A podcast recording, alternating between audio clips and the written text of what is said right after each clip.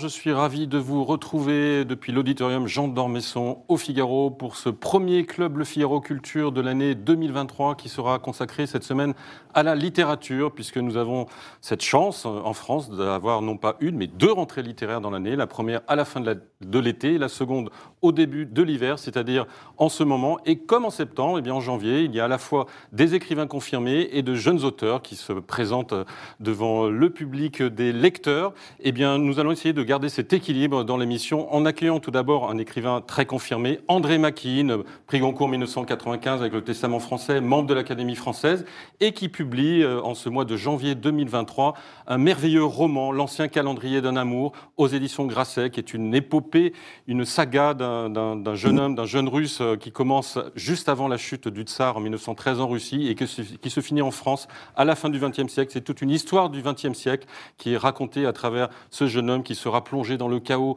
de la guerre, de, la révolution russe, de la guerre civile russe, puis de la Seconde Guerre mondiale. Nous allons en parler. Nous parlerons aussi d'un livre dont il est beaucoup question euh, en ce moment. C'est un pamphlet, c'est un genre qui était, qui était un petit peu euh, tombé en, désuétude et qui est signé Lydie Salver, qui est euh, intitulé Irréfutable essai de successologie aux éditions du, Seuil, tout un programme. Elle explique tout simplement comment être sûr d'avoir un succès en écrivant un roman. Je demanderai à mes invités ce qu'ils en pensent, si elle n'est pas trop féroce ou au contraire c'est un essai salvateur. Et puis je leur demanderai aussi les pépites qu'ils ont repérées dans cette rentrée. Et vous verrez, ce sont plutôt des auteurs moins réputés que les deux prix Goncourt dont je viens de parler. On parle de tout cela après le générique du Club Le Figaro Culture. Figaro Radio. Le Club Le Figaro Culture. Jean-Christophe Buisson. Nicolas Ungemuth, vous êtes rédacteur en chef adjoint des pages culture du Figaro Magazine, dans lequel vous signez toutes les semaines au moins deux articles, dont un billet qui s'appelle Nous vivons une époque formidable, qui était, euh, vous en avez rassemblé quelques-uns dans un recueil paru il y a quelques années aux éditions Séguier. Alice Develay, vous êtes journaliste au Figaro littéraire, vous scrutez toutes les sorties de livres françaises et étrangers pendant toute l'année. Euh, et vous préparez, je crois, un dossier sur les 25 ans de Harry Potter. Exact, vous êtes bien informé. On lira avec beaucoup d'impatience. André Maquin, merci infiniment d'être euh, parmi nous ce soir. Euh, je ne sais même pas s'il faut vous présenter. Prix Goncourt 1995 avec le Testament français, membre de l'Académie française. Vous êtes l'auteur de ce roman, L'ancien calendrier d'un amour, qui vient de paraître aux éditions Grasset et qui euh, commence euh, juste avant la, chute euh, de l'Empire tsariste en 1913 et qui raconte l'histoire d'un jeune homme qui va être plongé effectivement dans, le, dans tous les, les troubles du XXe siècle. C'est une histoire de guerre au pluriel et d'amour au pluriel que vous racontez. Deux tiers du livre se passent en Russie, puisque ce garçon traverse euh, les années 1914-18, la révolution russe, la guerre civile russe euh, épouvantable. Et puis ensuite, il est exilé en France, où il devient chauffeur de taxi, puis il entrera dans la résistance, un peu malgré lui, d'une certaine manière. Mais il n'est pas question de dévoiler tout le livre, mais c'est une véritable euh, épopée, un peu romantique du XXe siècle. Deux tiers du livre donc, se passe en Russie, un tiers en France, enchevêtrement de ces deux cultures, de ces deux nations. Euh, vous en êtes aussi l'incarnation, puisque vous êtes arrivé en France euh, au milieu des années 80. L'idée, c'était de raconter ça, c'est de montrer comment nos deux nations, quoi qu'il se passe euh, d'un point de vue politique, géopolitique, restent d'une certaine manière liées par un destin commun, au moins un destin culturel? Écoutez, vous avez si bien résumé le livre que je ne pourrais que dire oui, oui, c'est bien cela. Mais vous l'avez résumé en tant qu'historien, n'est-ce pas, le grand historien que vous êtes, et vous avez vu surtout un roman d'histoire. Mais on peut lire ça comme un roman historique, n'est-ce pas? Tout à fait. Comme un roman historique. Et où cette entente cordiale entre la Russie et la, France a toute sa place, n'est-ce pas? Mais elle remonte à Henri Ier, n'est-ce pas? À Yaroslav le Sage, au XIe siècle. Donc c'est extrêmement loin de nous. Et pourtant, la base de cette, cette euh, relation spéciale entre les Russes et les, Français était déjà là. C'était la Russie qui y vienne. J'ose à peine prononcer ce mot aujourd'hui parce qu'on m'expliquera que finalement ce n'est pas du tout la Russie, mais c'était un fait, n'est-ce pas? La Russie est née, est née là-bas. Elle est née d'ailleurs, elle aurait pu progresser un peu plus à l'ouest. Vous connaissez sans doute le prince Sviatoslav, Sviatoslav Ier, qui voulait installer sa capitale à Pereislavitz sur Danube. Donc la Russie aurait pu être un, pays beaucoup plus occidental et occidentalisé, en quelque sorte. Oui, ça ne s'est pas fait. La Russie est là où elle est.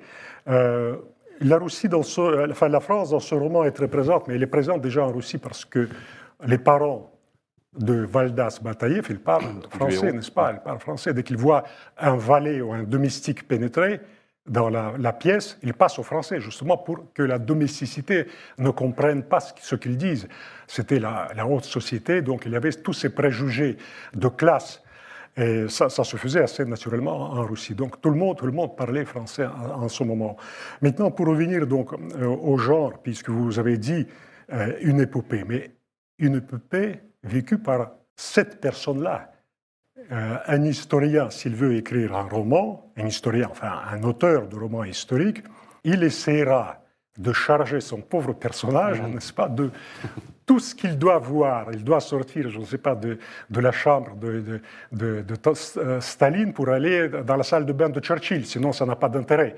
Donc, et c'est parfois, ça, ça, casse complètement l'intrigue dans les romans euh, historiques, ça les rend peu vraisemblables. On se dit, mais non, euh, sur ses frêles épaules, il porte trop de responsabilités. Tandis que dans ce roman-là, c'est plutôt un homme qui s'est égaré dans l'histoire. Oui, il n'y a pas d'engagement rationnel. Je, vais être soldat, je vais être résistant en France. Non, il n'a jamais pensé euh, cela. oui, d'ailleurs, il est plutôt presque guidé par ses sentiments d'une certaine manière. Euh. C'est un roman d'amour aussi, quand même. C'est un roman d'amour, tout à fait, tout à fait. Mais voyez-vous, là, on touche à quelque chose de très essentiel. Finalement, un livre doit, à mon sens, fuir les genres. Fuir les genres. Et quand, quand un livre, quand un roman transcende les genres, il devient plus authentique.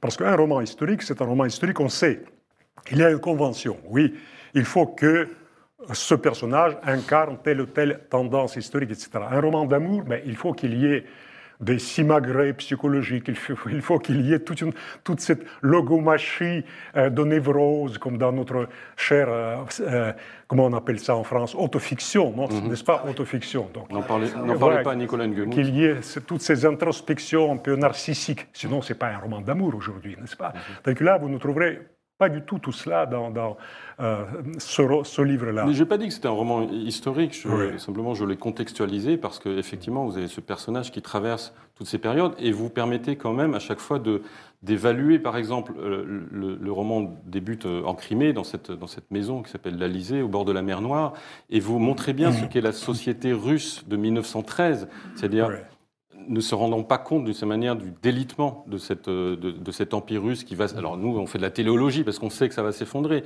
mais on voit bien que vous, vous dites, je crois que la société est figée à cette époque-là. Donc euh, vous, vous donnez quand même des repères historiques qui sont essentiels, qui sont uniquement des repères, des marqueurs à l'intérieur desquels, de, ces étapes, se, se, déroule cette, euh, cette, aventure à la fois romantique, lyrique, de, sentimentale et, et géopolitique de ce personnage. 1913. Euh, Donc, euh, l'Empire allait vivre quoi? Quatre ans encore. Quatre ans. Et tout, tout, allait disparaître. Et le tsar, pour se jubiler du tricentenaire des Romanov, il n'a rien trouvé de mieux que de s'attifer, s'habiller en tsar du XVIIe siècle. Comme pour marquer justement, c'est, comment vous dire, cet anachronisme, cet archaïsme de la dynastie. Bon, vous allez me dire que la reine d'Angleterre fait, la même chose, n'est-ce pas? Mais bon, la, société, la société britannique. un peu plus moderne. Voilà, des chapeaux peut-être, oui.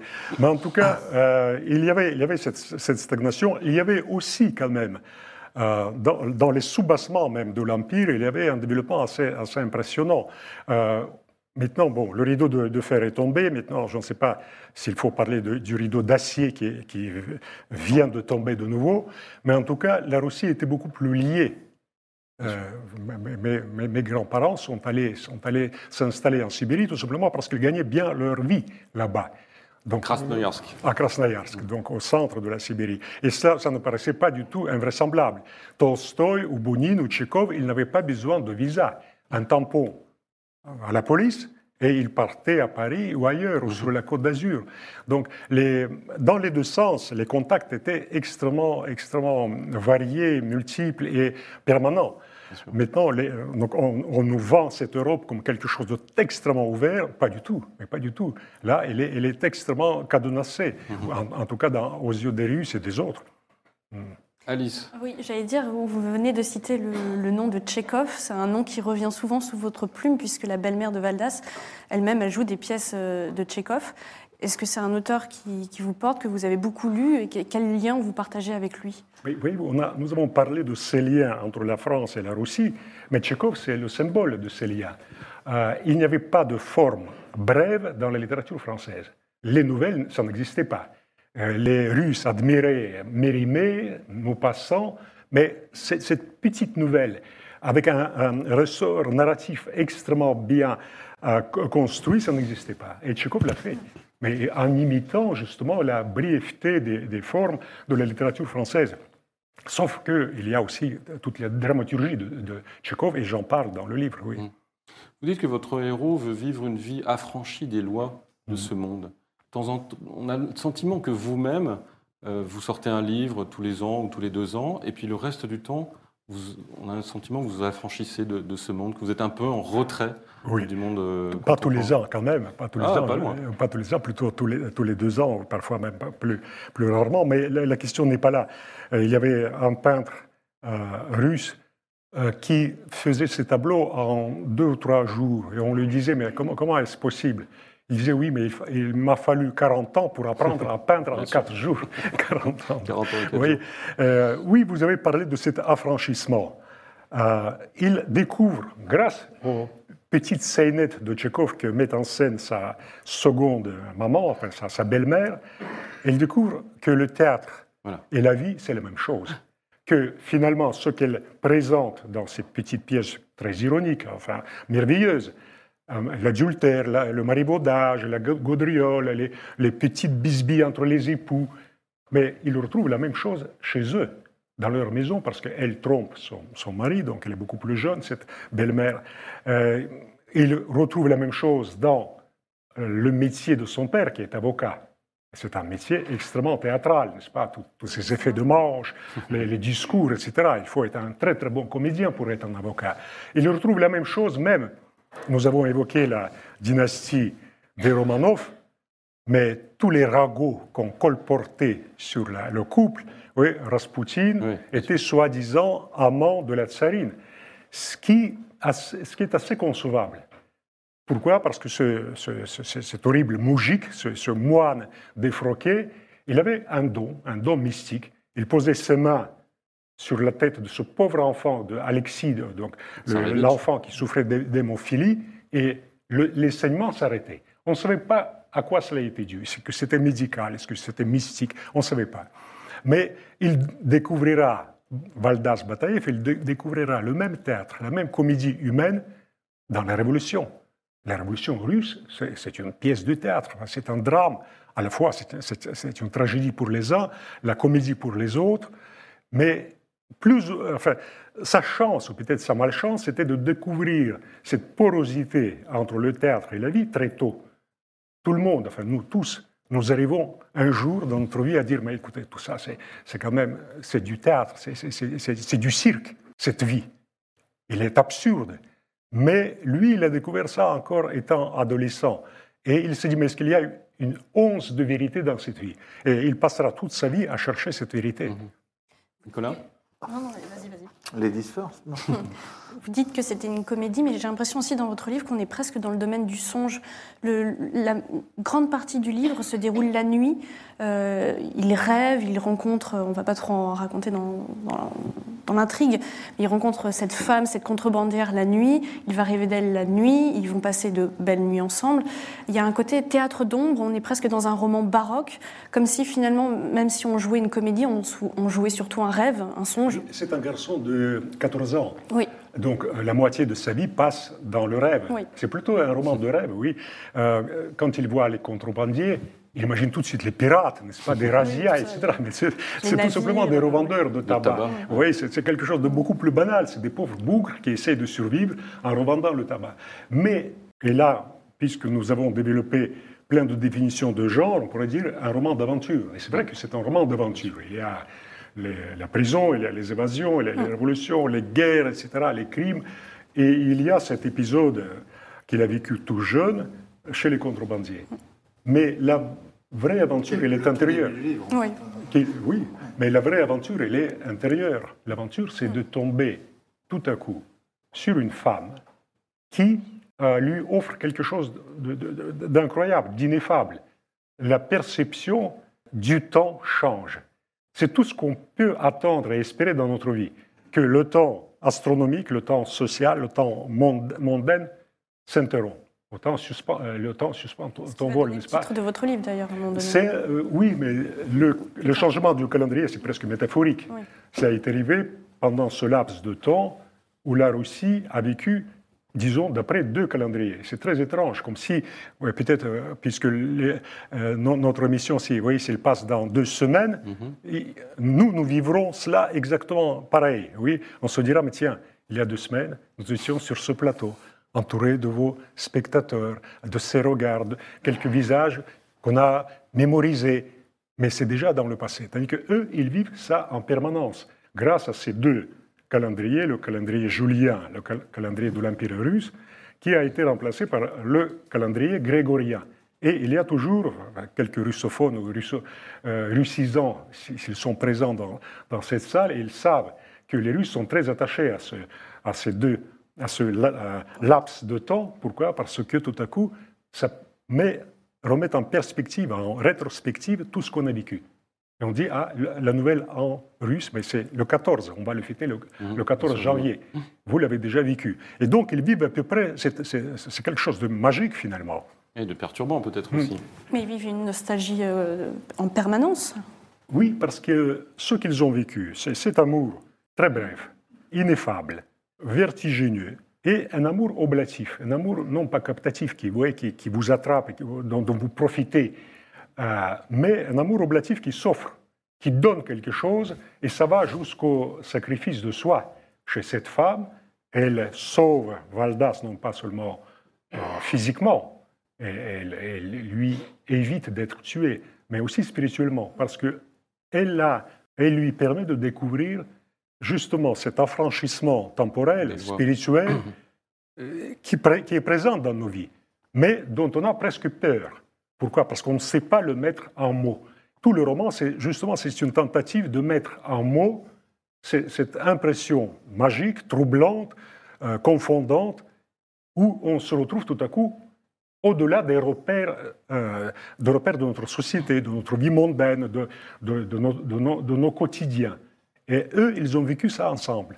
Je voudrais revenir quand même sur l'histoire. Vous allez dire que je suis obsédé, mais il y a quelque chose de très frappant. Euh, il y a deux ans, vous avez publié L'ami arménien, qui est un magnifique roman qui est, intervenu juste le, le lendemain de cette guerre euh, en Arménie, que vous aviez écrit bien avant.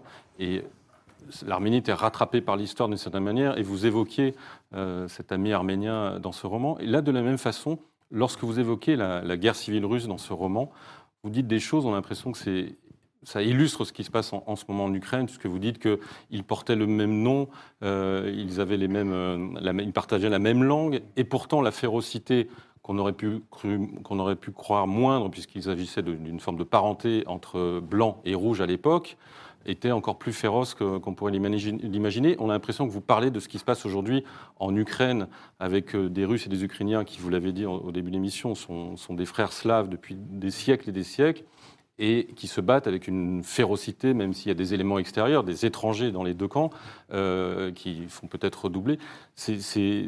Vous-même, à chaque fois, vous êtes rattrapé par la grande histoire, de cette manière, lorsque vous écrivez au livre. Jean-Christophe, mais euh, puisque vous êtes historien, vous connaissez très bien ce qui s'est ce qui s'est passé pendant la terreur révolutionnaire en Bien France, n'est-ce pas? Quand on pouvait couper la tête à quelqu'un en se trompant sur son nom. Il s'appelait Dupont, mais on- tiens, on lui coupe la tête et c'est non, c'est Jacques Dupont. Il y avait plein, plein, plein de ch- choses comme ça qui arrivaient pendant, pendant, le- le- le- pendant les, les sessions du tribunal révolutionnaire et les guerres civiles en France étaient effrayantes, n'est-ce pas? Effrayantes. Les guerres de religion, n'en parlons pas.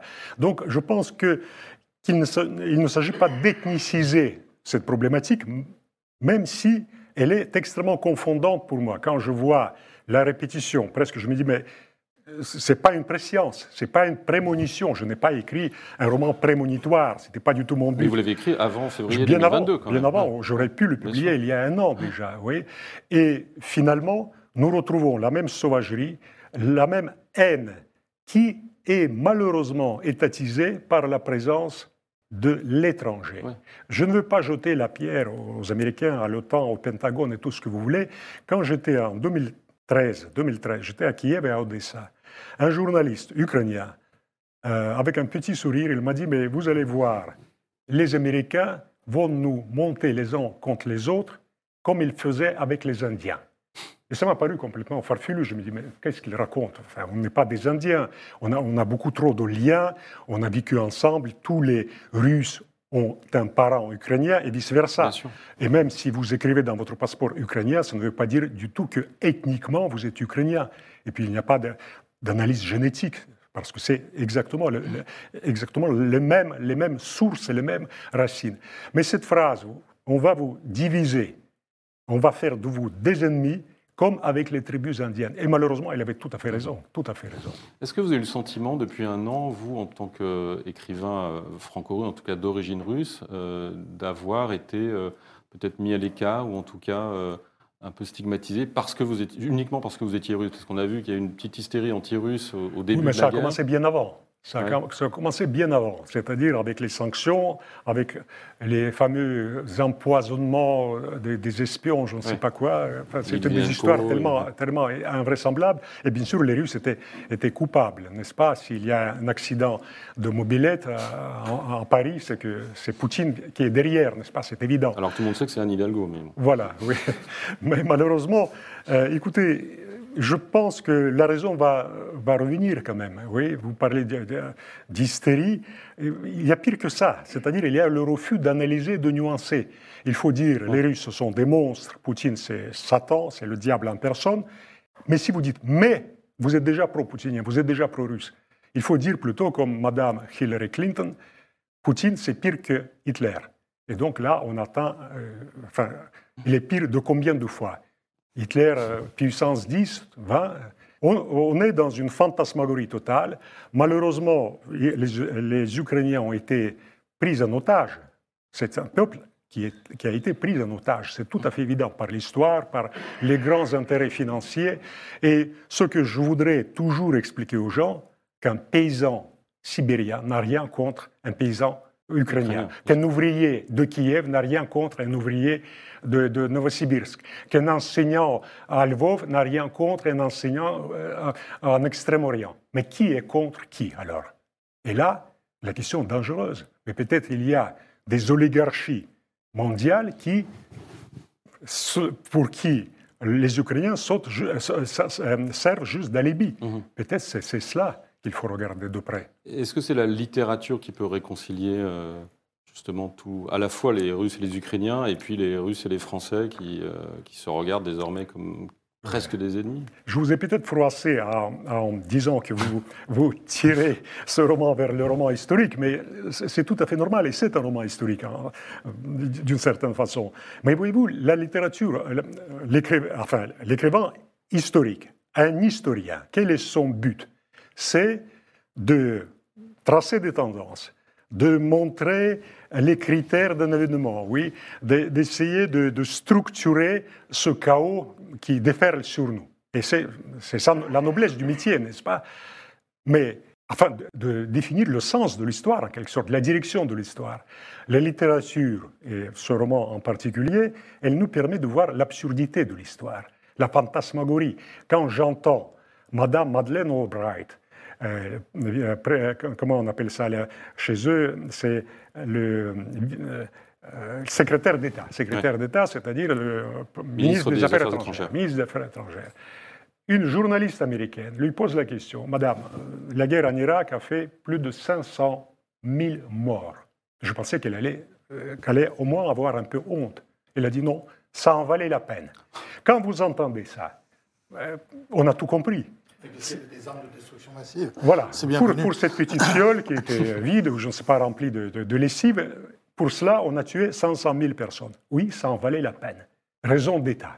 Et quand vous entendez ça, vous n'avez pas envie, si vous voulez, d'analyser, de conceptualiser cette dame, historiquement parlant. Parce que pour moi, c'est une fantasmagorie. On est dans un théâtre d'absurde. Le roman peut rattraper, si vous voulez, certaines euh, choses minimes que la nasse que vous jetez pour, pour attraper les événements, elle est peut-être, il a des mailles un peu plus larges. Donc tout, vous ne pouvez pas pêcher tout. Et ça, vous voyez, à travers les mailles, passe parfois l'essentiel. Vous avez publié ce grand livre, 1917, euh, l'année qui changera le monde. Mais qu'est-ce qu'a fait en 1917 Valdas Bataïev? Il, il, a couru au télégraphe pour envoyer le télégramme à sa bien-aimée pour dire ne venez pas à Saint-Pétersbourg, il y a des mines dans la Baltique, donc c'est très, trop dangereux. Il était en Finlande à ce moment. Oui, on ne peut pas lui reprocher ça. Il est, il est, amoureux. Il est amoureux. Il veut euh, donc se marier avec cette, cette jeune et belle femme. Mais son 1917, c'est pas du tout le 1917 d'un historien. Alice, une dernière question? J'allais dire, est-ce que, pour rebondir à la question que vous avez posée, est-ce que c'est comme la phrase de Dostoevsky, est-ce que c'est l'art qui sauvera le monde? La beauté sauvera le monde. La beauté sauvera le monde. Oui, cette phrase a été coupée par euh, les journalistes du Point. Je ne sais pas pourquoi. J'ai fait une interview, donc ça a été coupé. Un joli développement que, que je fais, mais bon, peut-être il n'avait pas assez de place pour Dostoïevski, c'est dommage. C'est dommage. La beauté sauvera le monde. Vous savez, je ne prononce jamais ce mantra. Pourquoi? C'est un mantra aujourd'hui qui veut tout dire sans rien dire. Sans rien dire, parce que là, malheureusement, l'histoire que, que nous, nous, étudions, elle prouve le contraire. Hmm. Vous voyez on bombarde les églises, on tue les peintres et les poètes euh, au goulag ou ailleurs, euh, ou dans les camps de concentration. Et moi, je pense que ce qui sauvera le monde, c'est peut-être euh, la tentative complètement désespérée des derniers poètes, des derniers écrivains qui disent l'homme, ce n'est pas un morceau de chair. L'homme, ce n'est pas son statut social. L'homme, ce n'est pas ses, petites mondanités. L'homme, ce n'est pas quelqu'un qui, avec 30 millions de, spectateurs, regarde un match de foot pendant que les gens meurent en Ukraine. Vous voyez, l'homme, c'est quelque chose d'autre. Et les poètes essaient de le dire. Et ça, cette vision sauvera le monde, je le crois. Nicolas, une dernière question. Euh, oui, non, je pense qu'il va falloir euh, être bref. Euh, moi, je m'adresse aux lecteurs, parce que je rappelle que vous avez je ne vais pas vous titiller euh, sur euh, la question de la langue, euh, puisque vous avez appris le français à 4 ans, je crois. mais en tant que lecteur, que, quelle différence feriez-vous entre la littérature russe et la littérature française, puisque vous aimez les deux? Donc, il faudra une dizaine d'émissions, n'est-ce pas Oui, oui, non, mais bon, vous reviendrez, vous reviendrez. Oui, Vous avez 30 secondes. oui, 30 secondes. Mais 30 secondes, je voudrais vous, renvoyer votre question. Vous dites à 4 ans, j'ai appris le, français.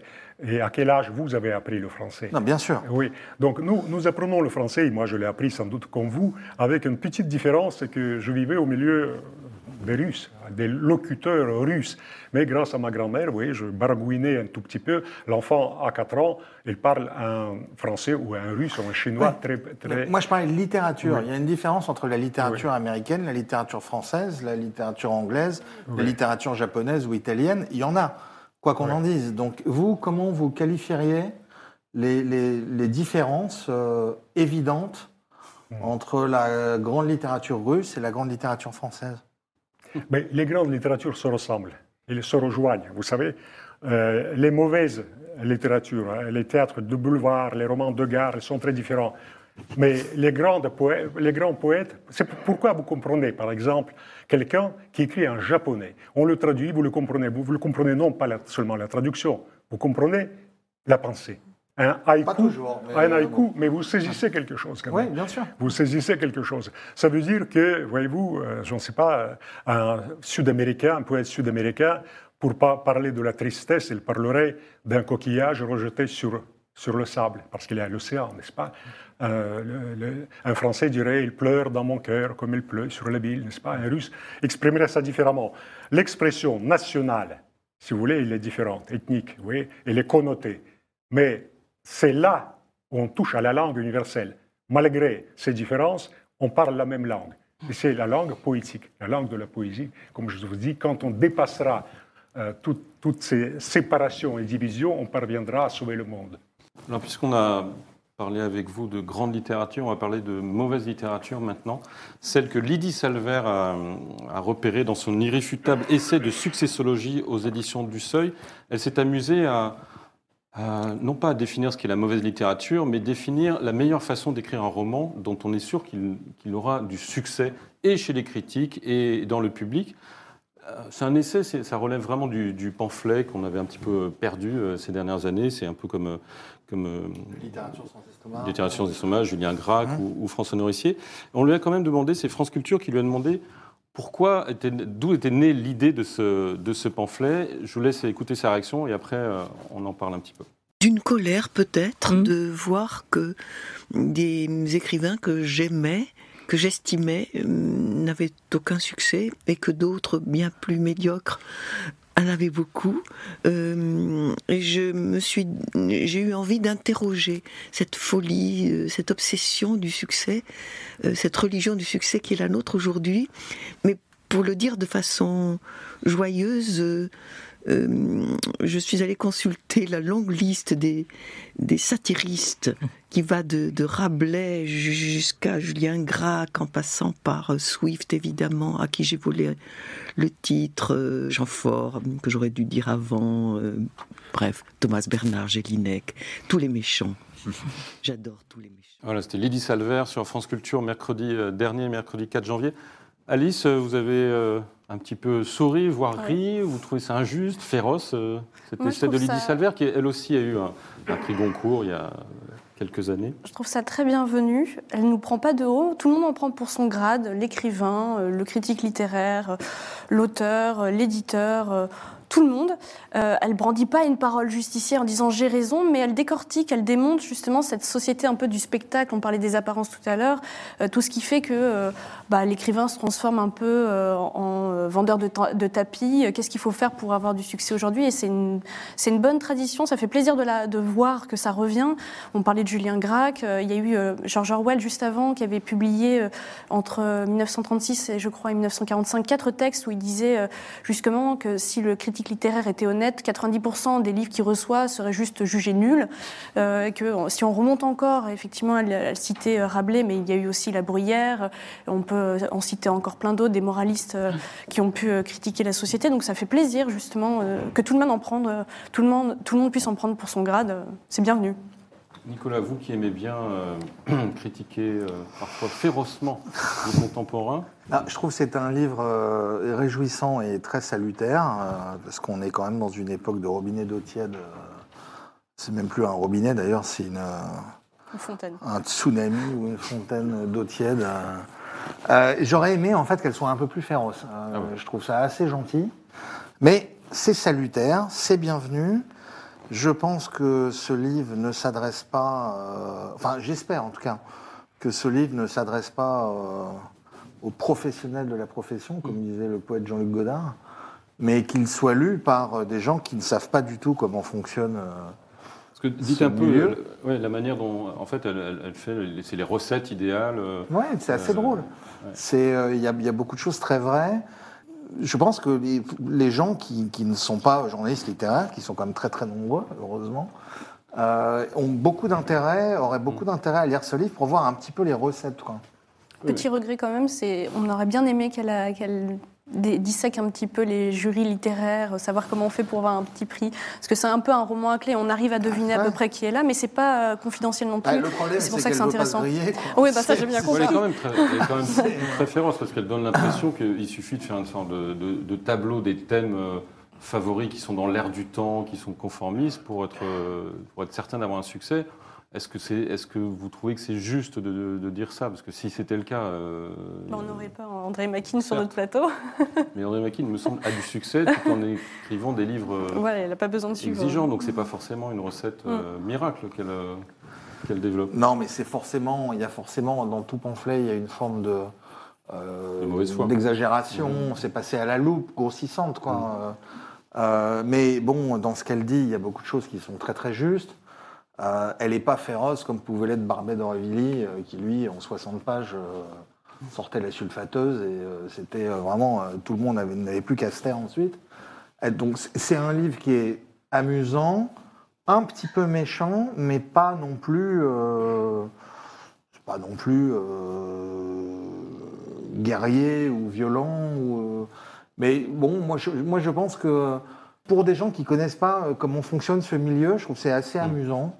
Et puis je pense aussi que les gens peuvent apprendre des choses parce qu'il y a quand même beaucoup de. Parmi ce qu'elle dit, beaucoup de choses sont très vraies. Quoi. André Makin, il y a des critiques littéraires qui vous ont parfois euh, blessé, euh, choqué euh, depuis euh, maintenant une trentaine d'années que vous, que vous publiez? Euh, oui, oui, il y a ce verre, cette beauté, on manque, on manque un participant. Ce participant, c'est le temps. C'est le temps, oui, c'est le jugement du temps. Vous avez Mhm. parlé de justicier. C'est lui qui va venir. Il va venir dans deux ans, dix ans, cinquante ans. Toutes les perspectives vont se remettre en place. Il y aura peut-être même, pour certains écrivains, et, et ben, je l'espère pour moi en tout cas, une longue période de purgatoire. C'est très très sain. C'est très très sain pour les écrivains, oui, comme Stendhal, il a eu. ce- enfin, dans la musique, n'en parlons pas. Oui. Et donc, ce- après ce pur- purgatoire, il y aura peut-être un jugement plus ou moins sensé. Mais aussi, euh, ça c'est une image bien sûr, euh, vous savez, si vous entriez euh, dans la caverne ou dans, euh, comment vous dire, dans le laboratoire d'un alchimiste, vous verrez plein de choses insensées, n'est-ce pas? Du métal qui coule, et quelque chose d'assez sale qui traîne ici ou là. Et puis finalement, c'est la pierre philosophale qui, qui en sort. Vous voyez? Et l'éditeur, c'est aussi ça. Vous entrez, enfin, vous connaissez les éditeurs, vous entrez, vous voyez plein de manuscrits qui traînent, il y a des, coupures de presse. Cette pâte, il faut la malaxer. Et puis il y a de temps en temps un chef-d'œuvre qui apparaît, tant mieux, tant mieux.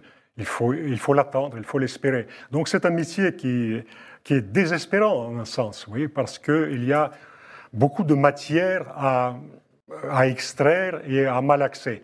Mais si vous, parlez- si vous pensez à l'extraction de l'or, Oui, le sûr. pourcentage est moindre, boue, est encore moindre, oui. Et vous avez le sentiment que le- le- la littérature française a changé dans un sens ou dans l'autre de- depuis que, encore une fois, depuis 30 ans que, que vous participez euh, à ce milieu littéraire, même si vous participez de loin? Vous avez parlé du, du politiquement correct. C'est vrai que ça qui a la pesanteur, la pesanteur est, est- est évidente. Il y a des choses. Elle, elle est indéniable. Elle est indéniable. Et elle devient de plus, de plus en plus sournoise. Ce que j'explique toujours, euh, on va en peut-être parler dans, dans la période stalinienne, la censure était là. Mais c'était une censure, ce n'était pas une autocensure. C'est-à-dire, on vous tapait sur les doigts, n'écris pas cela. Sinon, c'est le goulag. Tandis que là, il n'y a pas de goulag en C'est pire l'autocensure pour vous? L'autocensure, c'est pire, parce que ça atteint quelque chose de, de sacré chez le, chez le créateur. Voyez-vous, il commence à se châtrer, à se castrer lui-même. C'est pas le régime, parce que c'est- le non-dit. C'est wokisme, c'est c'est cette dictature de soi-disant antiracisme. Et, enfin, il y en a plein, plein de limites, de limitations qui font que un jeune écrivain, surtout je pense aux jeunes, euh, qui, en entrant sur la scène de, de- de l'édition, commence tout de suite à se dire non, non, ça, je ne touche pas à ce sujet-là, c'est trop dangereux. Comme je disais dans un livre, euh, la pensée française d'aujourd'hui, euh, c'est un soldat qui se promène sur un champ de mines en, sursautant de peur.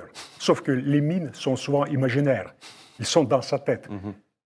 On en revient à ce que dit justement Lily Salver dans cet irréfutable essai de, de successologie, en donnant les ingrédients, les sujets qu'il ne faut pas aborder ou les sujets qu'il faut euh, absolument aborder pour, euh, euh, semble-t-il, avoir du succès. rappeler que c'est au second. Oui, bien sûr, c'est, évidemment, tout est, tout est ironique. Euh, ça nous fait la transition avec la, la troisième partie de, de cette émission pour un petit peu un, un panorama de cette rentrée de l'hiver 2023.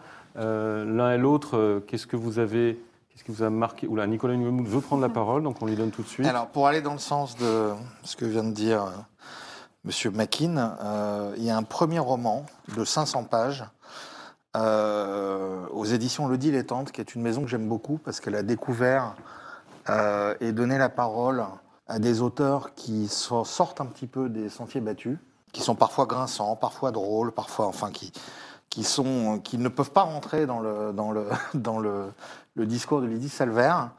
Et euh, Julien Lechiera, Mes vies parallèles, bon, sur la couverture, on voit une main avec un énorme poil qui sort de la paume.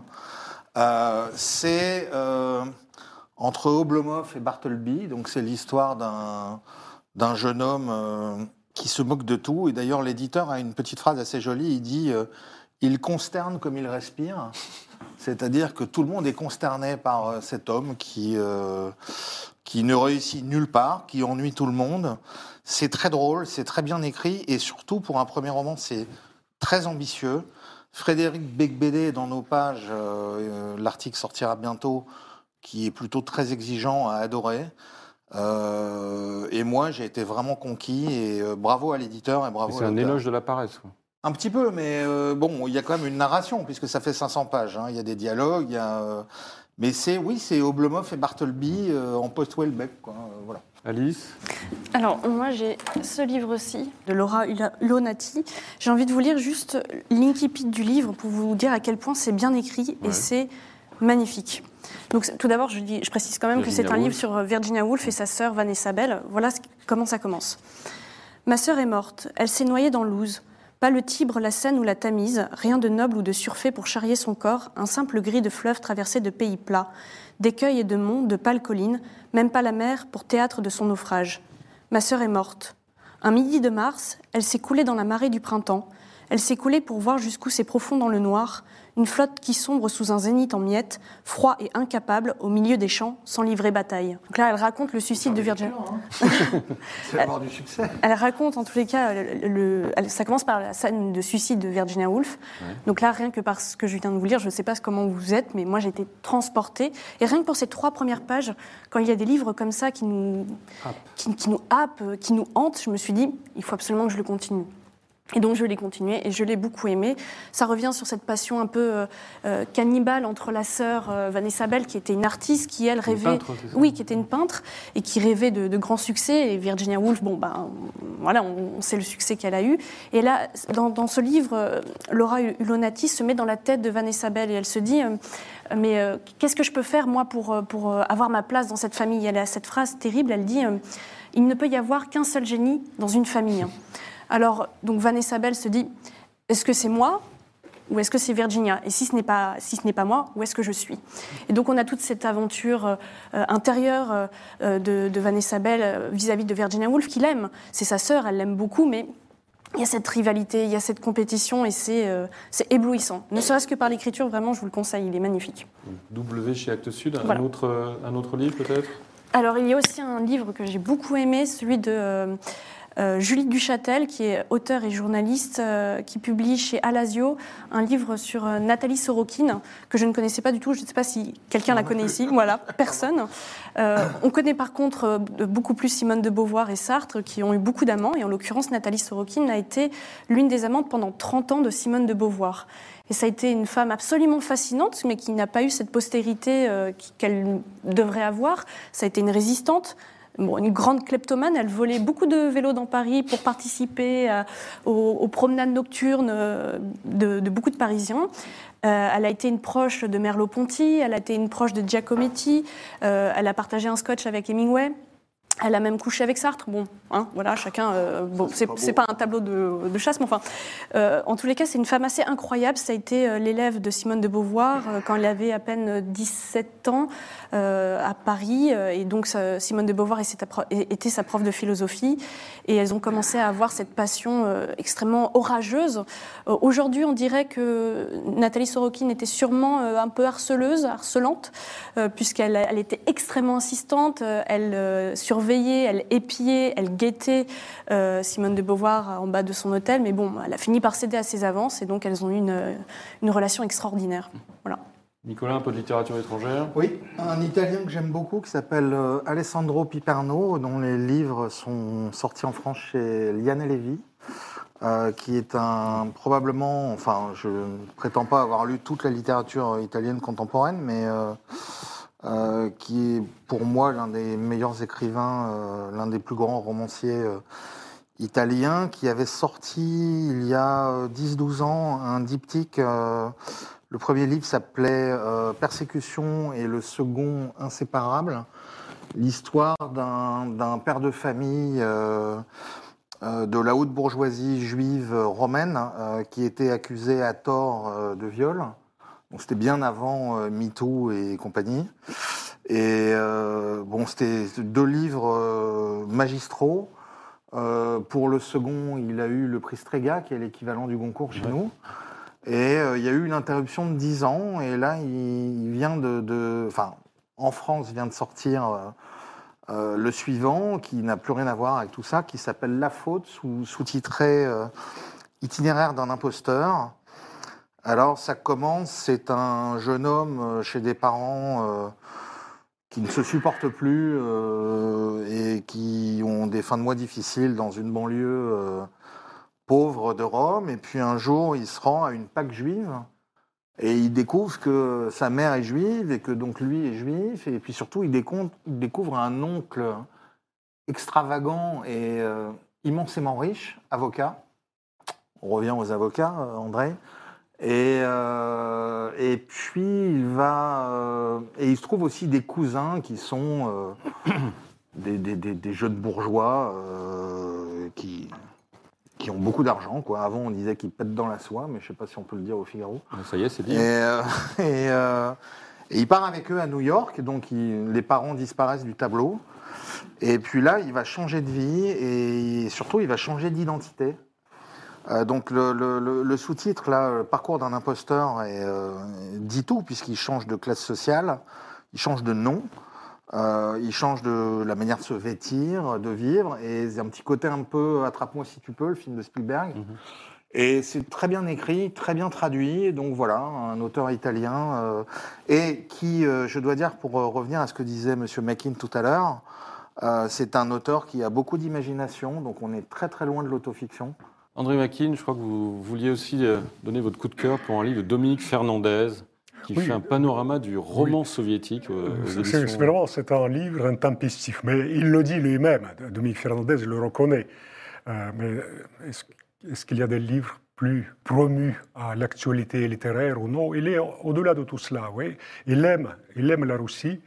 Euh, il est extrêmement critique vis-à-vis de, de mille choses en Russie et dans la littérature au- aussi.